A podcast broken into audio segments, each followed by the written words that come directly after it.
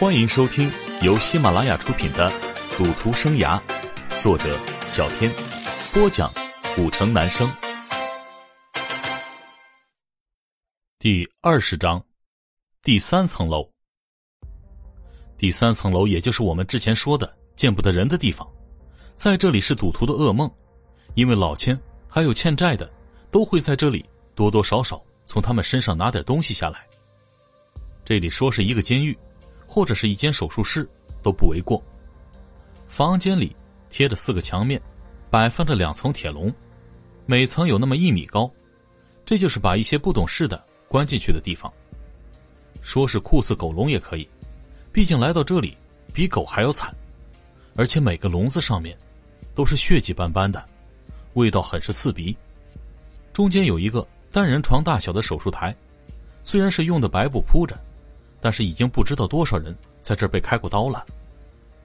白布很是鲜红，对着手术台有一排桌子，桌子上面摆放着各种器械刀具，有手术刀、镊子、纱布、剪刀，还有医药包。更让人触目惊心的，不是这些肮脏邪恶的环境，而是门后摆放的几个柜子，每一个柜子里面都放着一个小小的玻璃瓶。里面全是从这些人身上取下来的物件，惨不忍睹。来到三楼之后，两个小混混架住小薇，往一张木床上走去。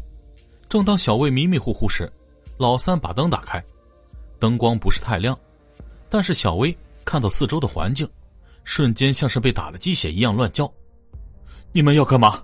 放开我！放开我！吴哥呢？我要见吴哥！放开我！”小薇惊恐的嘶喊着，小混混把小薇按在床上，老三拿着一把手术刀和一块白布走向小薇。不要啊！放开我！我还钱，我会还钱的！饶了我吧！饶了我吧！小薇苦苦的哀求着。小薇兄弟，别怕，一会儿就没事了。老三说着，就亮起了白布，向小薇脸上盖去，捂住小薇的鼻子。小薇在挣扎中慢慢的昏了过去。嘿嘿嘿嘿嘿嘿，老三残忍的笑着，亮起手术刀，向小薇割去。亲爱的听众朋友，本集播讲完毕，感谢您的收听。